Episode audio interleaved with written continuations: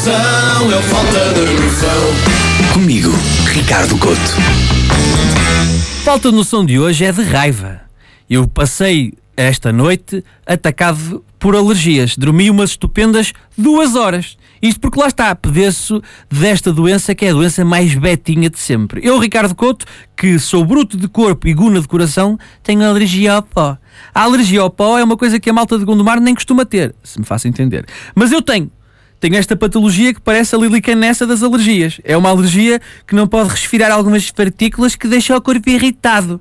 Há alergias a sério, tipo a alergia ao marisco, que é uma alergia que te deixa aparecer um peixe-balão antes de expirar. Ou então aquelas alergias que causam urticária, que é uma espécie de seta a indicar o que te está a incomodar e as pessoas respeitam. Olha, está vermelho, ele deve estar com alguma comichão. Agora, a alergia ao pó. A alergia ao pó faz as pessoas perguntarem-se por que raio é que eu estou com cara de quem foi acordado pelo Bomir.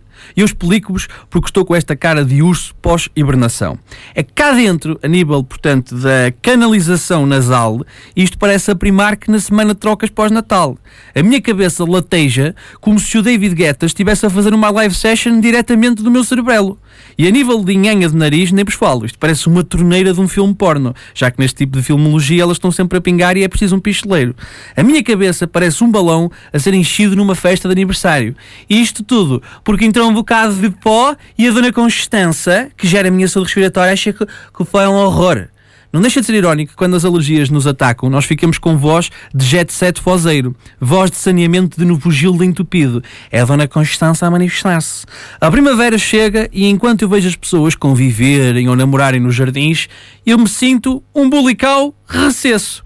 A não ser que tome os medicamentos, os antihistamínicos. E aqui é do 8 ao 80 passas de um zombi asmático para um reformado no Jardim de São Lázaro. O sono que um medicamento mais pequeno que o mindinho de um anão é capaz de dar.